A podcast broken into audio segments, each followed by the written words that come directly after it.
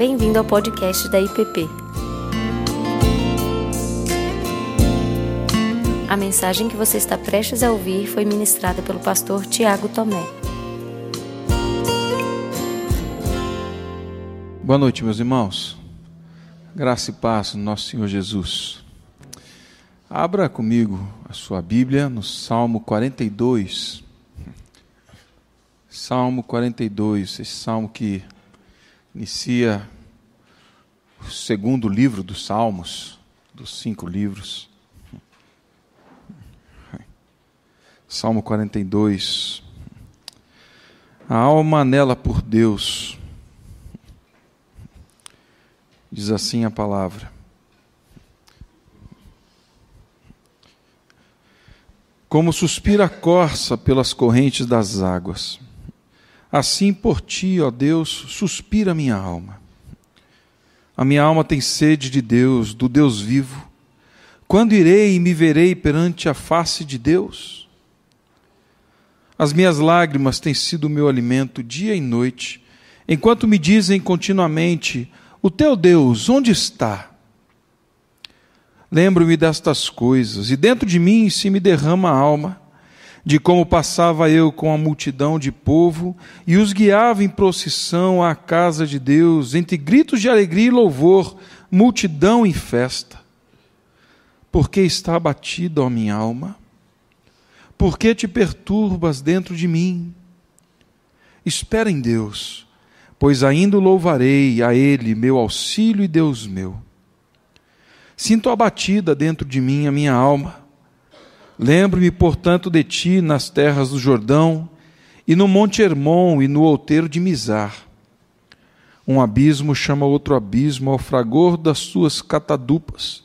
Todas as tuas ondas e vagas passaram sobre mim.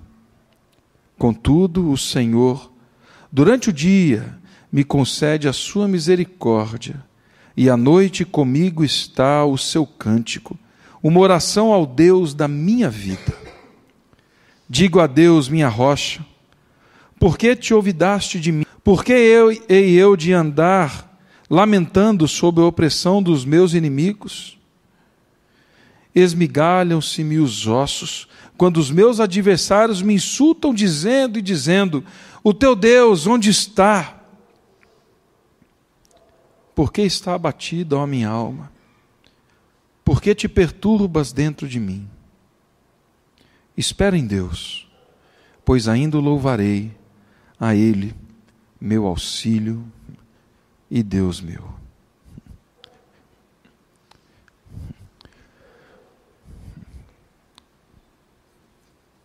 Pai, que o teu Espírito, que nos faz lembrar de toda a verdade e nos conduz a toda a verdade, fale conosco e que o Senhor fale ao coração do teu povo. E que o Senhor encontre o aflito, o quebrantado, o angustiado nesta noite e lhe traga alento. No nome do teu filho Jesus. Amém.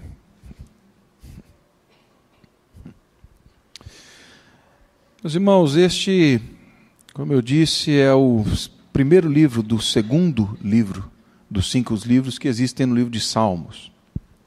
É um salmo dos filhos de Coré, um salmo composto por um levita, alguém que constantemente estava na casa de Deus, deveria estar, louvando e conduzindo o povo a louvar, a adorar.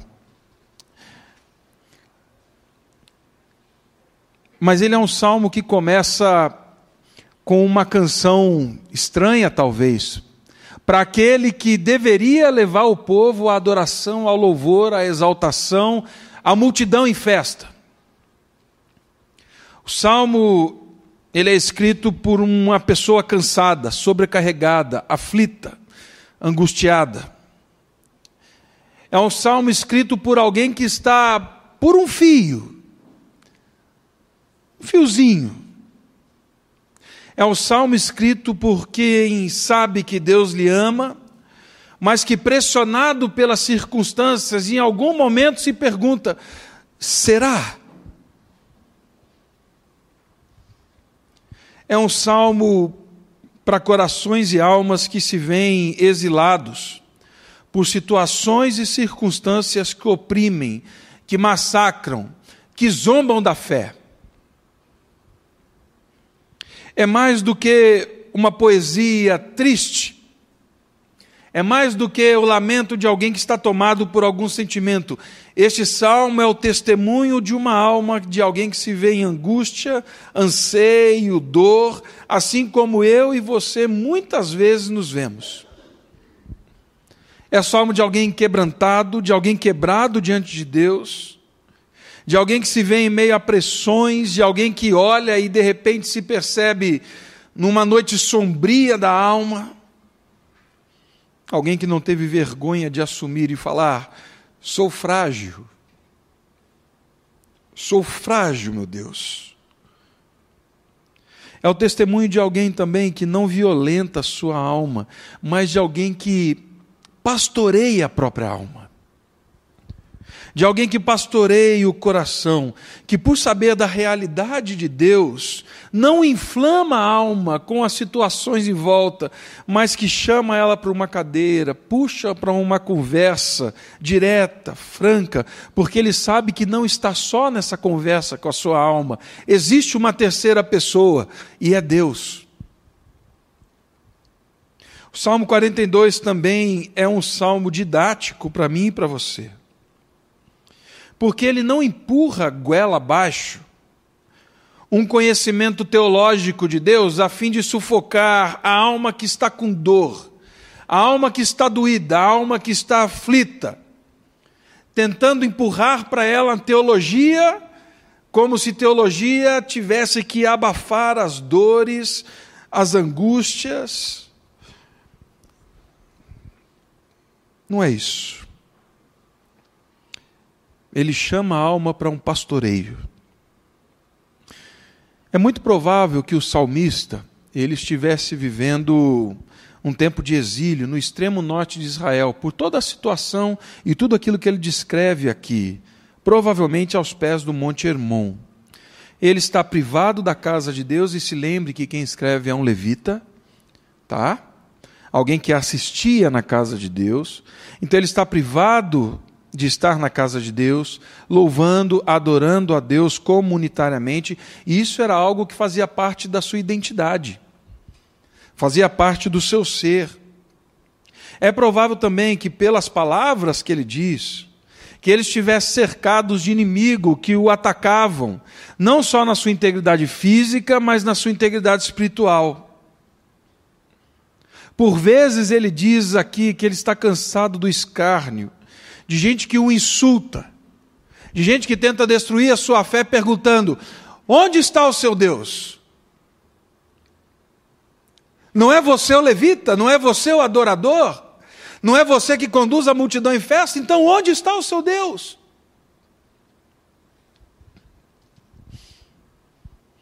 Passando a ideia de que talvez Deus não existisse ou tivesse desaparecido. E meu irmão, este não é o retrato, muitas vezes, da nossa história, da minha vida, da sua vida. Angústia no coração, sabemos que Deus está presente, mas as situações, as aflições, as circunstâncias nos oprimem, e as vozes vêm, e o pior não é a voz que vem de fora, mas é a voz que vem de dentro falando: onde está o seu Deus? É um salmo de vida real, de gente que lida com esse paradoxo da fé, que não os nega, mas que atravessa esse vale na certeza de que Deus é real. Esse é o pano de fundo do salmo. Diante dessa circunstância, então, o salmista começa a sua oração, a sua súplica, esse cântico de pastoreio da alma, dizendo: Como suspira a corça pela corrente de águas, Assim eu anseio por ti, assim a minha alma suspira por ti, meu Deus.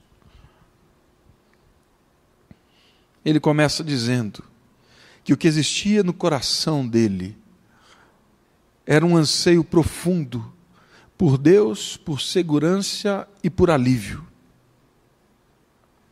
Embora as circunstâncias elas não sejam específicas, é claro que ele estava privado de adoração do santo lugar, cercado de inimigos, perguntando: onde está o seu Deus que não aparece, que não te livra disso, que não te socorre? Onde está o seu Deus? E ele enfrenta os seus inimigos, não respondendo a eles, mas clamando a Deus.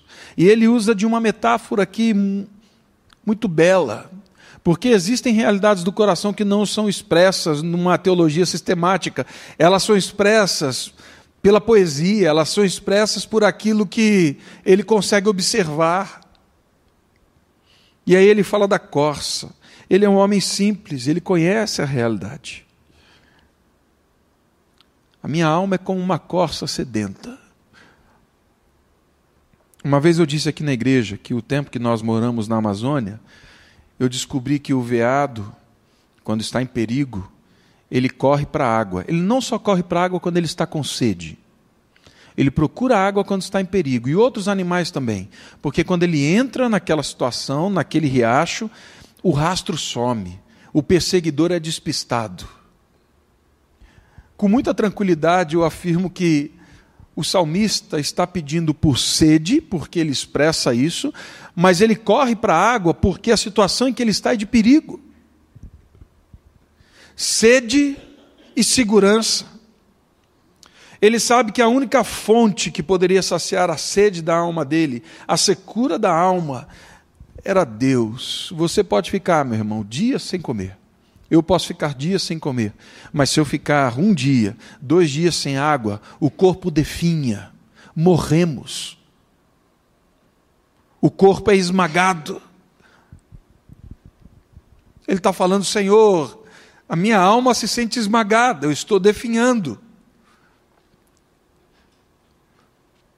Eu necessito encontrar o Senhor.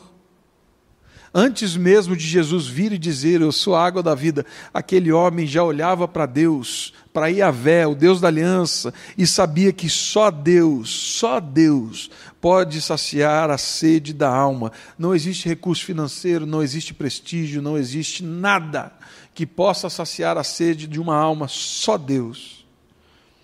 Mas ele sabe também que Deus é o único socorro para livrá-lo do mal.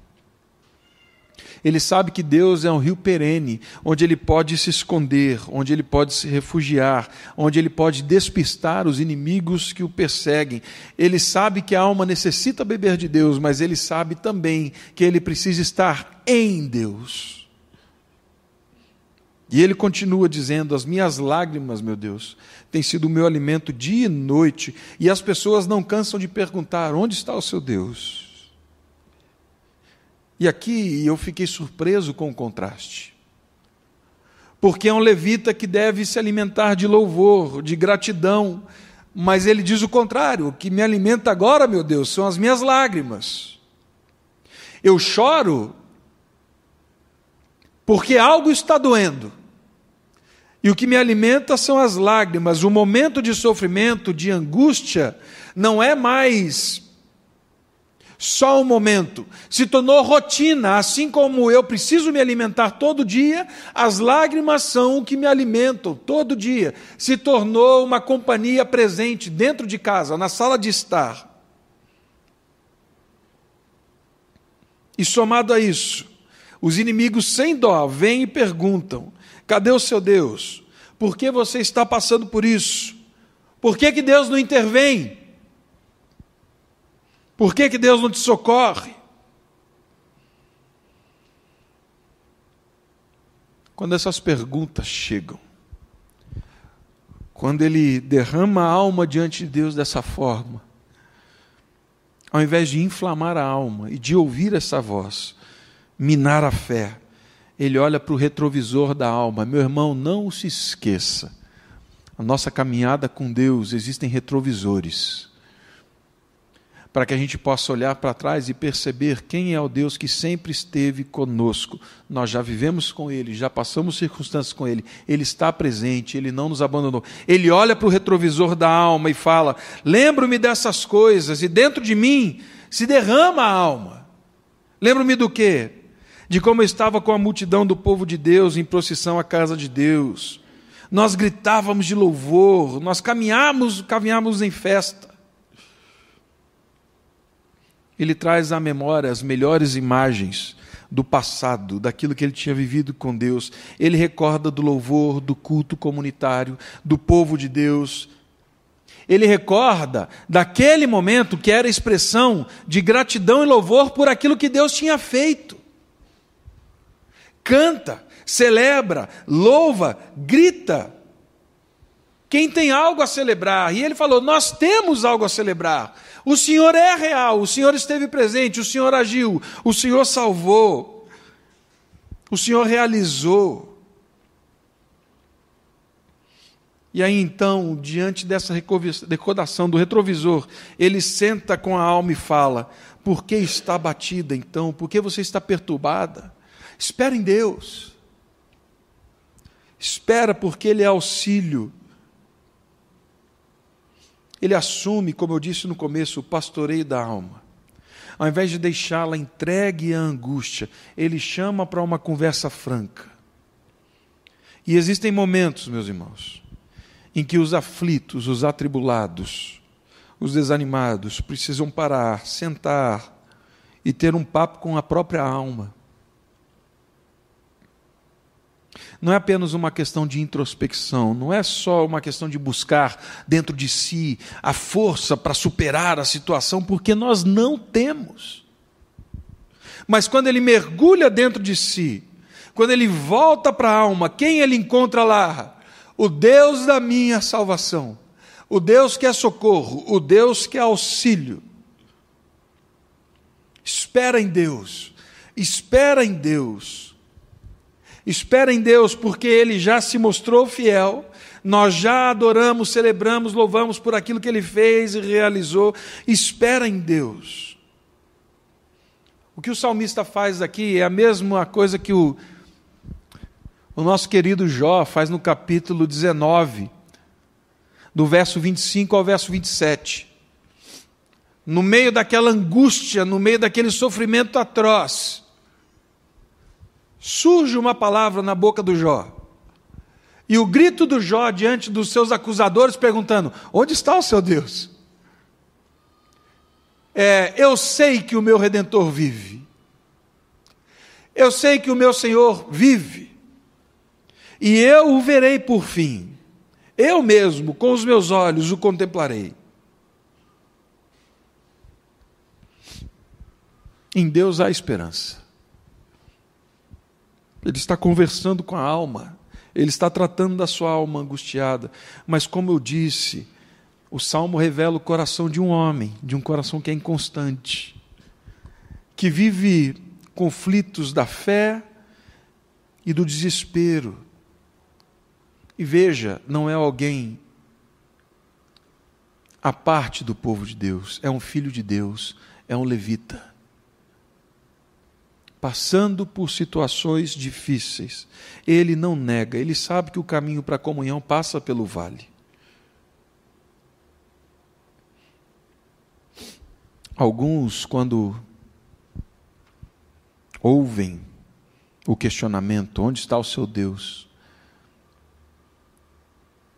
Por não olharem para o retrovisor, por não terem essa conversa franca com a alma, muitas vezes acabam cedendo à acusação e falando: realmente, eu acho que Deus não existe. Realmente, eu acho que Deus não está presente. Ele não cogita dessas possibilidades. Quando o calo aperta, quando a dor chega, quando a angústia chega, ele corre para Deus. Deus não se ofende com isso. E a partir do verso 6, então, ele faz constatações de como ele se sente, de como está a alma. Como eu disse, ele está ao pé do Monte Hermon, local da nascente do Rio Jordão. Ele olha para a geografia, para a topografia, e aquilo ajuda a trazer clareza para o coração. Ele está observando as águas descendo das geleiras, de lá de cima do Monte Hermon. As águas vêm descendo e elas vão se tornando cada vez mais fortes, e elas se tornam não só um riacho, mas uma cachoeira grande, enorme. E ele transforma isso no sofrimento, numa imagem do sofrimento. Sinto abatido a minha alma dentro de mim. Eu estou olhando para isso e estou vendo a força disso, e eu estou sendo abatido por tudo isso, Deus. Já viveu assim? Já se viu abatido na sua alma? Já viveu situações de que quando você começa a olhar, fala, parece que não vai parar. Parece que a coisa só está piorando, meu Deus. E ele não para, ele continua dando passos, abrindo o seu coração para Deus. Ele fala: um abismo chama outro abismo, e no fragor das suas catadupas, no fragor dessa força, dessa água que cai com força, as ondas passam sobre mim. O que ele está dizendo é: Pai, eu me sinto submerso. É onda atrás de onda, eu não consigo me levantar, eu estou tentando colocar meu nariz para fora, mas não estou conseguindo. Às vezes nós temos medo de orar assim, achando que derramar a alma diante de Deus é uma ofensa a Deus, não é.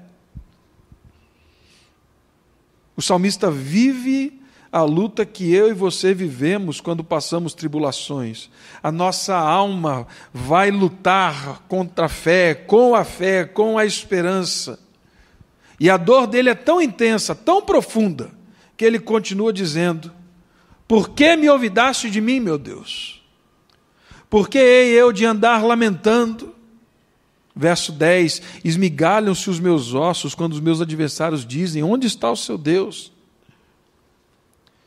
Meu irmão, minha irmã, perceba a luta desse homem. Senhor, por que o Senhor não me ouve? Por que o Senhor não me vê? Por que o Senhor não me atende? Ao mesmo tempo que ele vira para a alma sentada na cadeira e fala assim: mas por que você, diante da tribulação, vai dar ouvido aos seus inimigos? Você sabe que eles querem te inflamar. É o conflito que nós vivemos. A dor chega aonde, Senhor? Eu não estou conseguindo ver. Alguma coisa está aqui comigo. E alma, você tem que saber que Deus está presente, porque eu vou dar ouvido ao inimigo.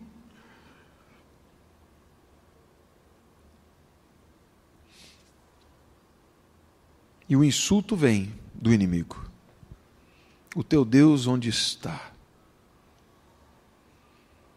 Se você serve direito a Deus, por que, que você está sepultando os mortos que você ama, gente que você ama? Se você serve direito a Deus, por que, que você está passando por tamanho sofrimento e tribulação?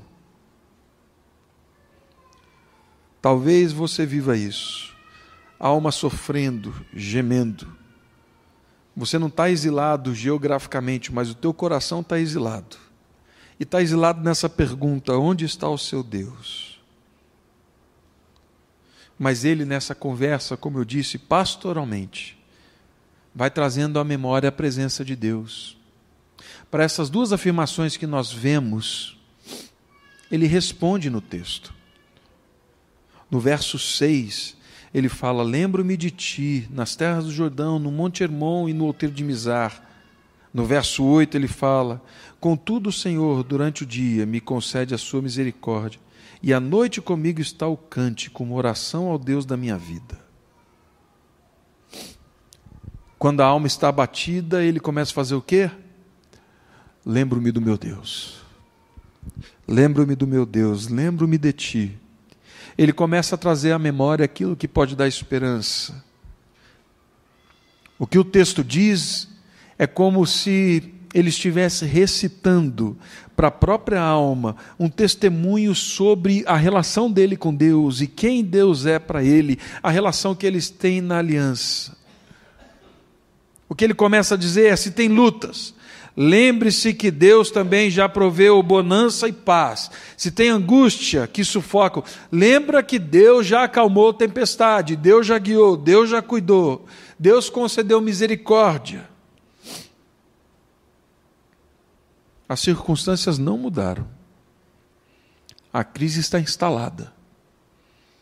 Mas o que ele faz é constantemente falar para a alma: olhe para Deus, olhe para Deus, lembre-se de Deus, lembre da misericórdia de Deus, lembre do que Deus fez, olhe para Deus, lembre de Deus. E aí então, no nosso texto, aparece uma dessas palavrinhas, né? Que iniciam isso daí, o contudo. Contudo lembro, contudo lembro. Apesar dessas coisas, me lembro. O Senhor me concede misericórdia. Vivemos dia a dia por causa da misericórdia. O Senhor me concede louvor. Faz os meus olhos olharem e às vezes a minha boca não canta, mas eu olho e falo: o Senhor está presente.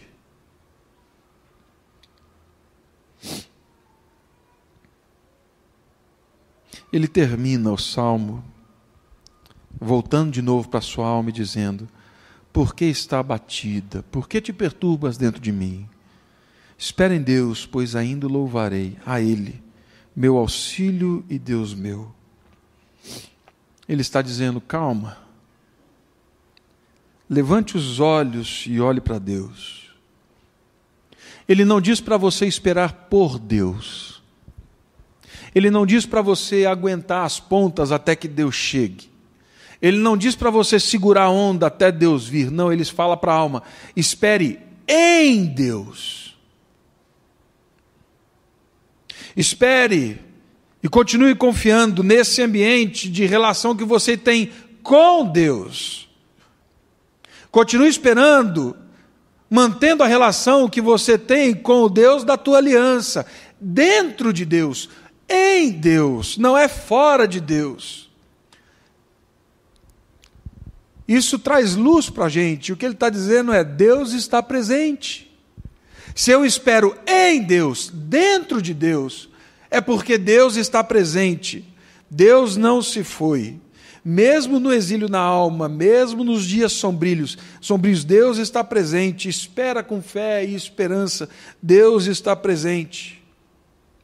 Ele não precisa ir para Jerusalém para adorar a Deus, porque Deus está onde seus filhos estão. Isso pode ser numa casa de oração como essa, isso pode ser no silêncio do teu quarto, isso pode ser ajoelhado num leito, numa UTI, num hospital, mas o que ele está falando, continua esperando em Deus.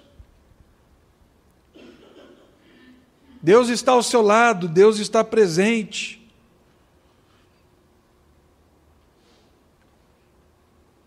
Mesmo no vale da sombra da morte, existe bordão, cajado e consolo. Se eu espero em Deus, é porque Deus não se foi, é porque Deus está presente. Deus não lhe abandonou, meu irmão. Deus não lhe abandonou, minha irmã. Deus não se foi. Ele está presente. Essa sentença tira o coração do exílio e o coloca no lugar privilegiado na presença de Deus. E ali é templo. Ali é lugar sagrado, porque Deus está com aquele que está com o coração quebrantado e contrito. Esse Deus não despreza. Ali há culto. Ali Deus está. Espera em Deus. Espera em Deus.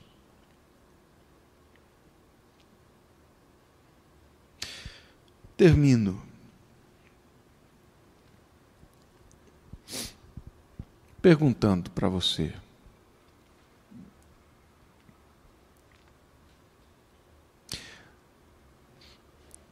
Sua alma está abatida?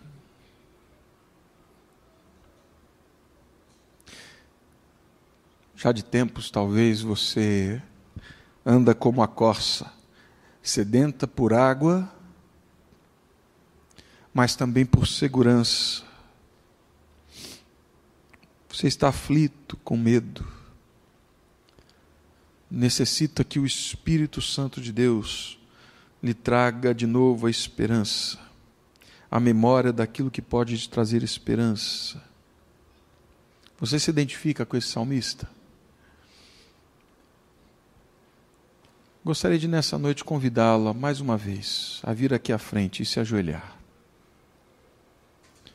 E nós vamos orar ao nosso Deus. Se você não puder se ajoelhar, fique em pé. Mas nós vamos orar.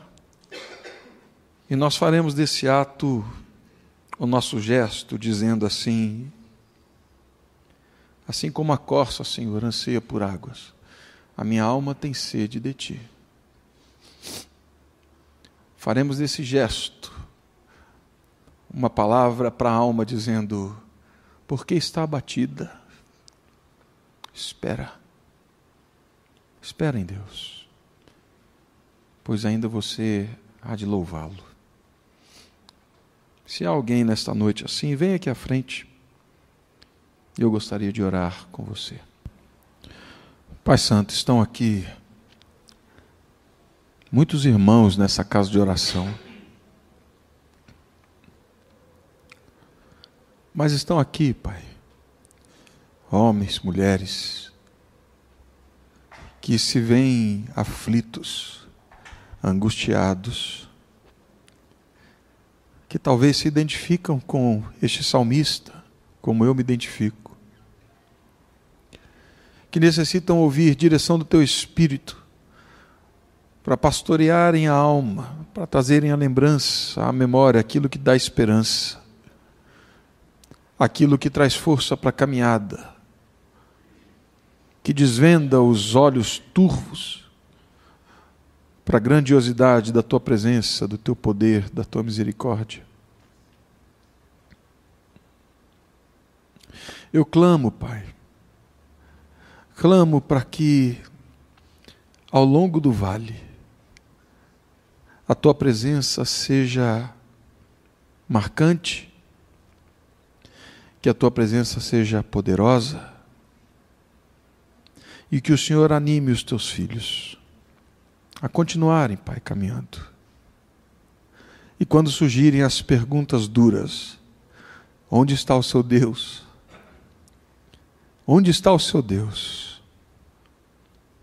Que a tua palavra que a história que cada um deles tem contigo.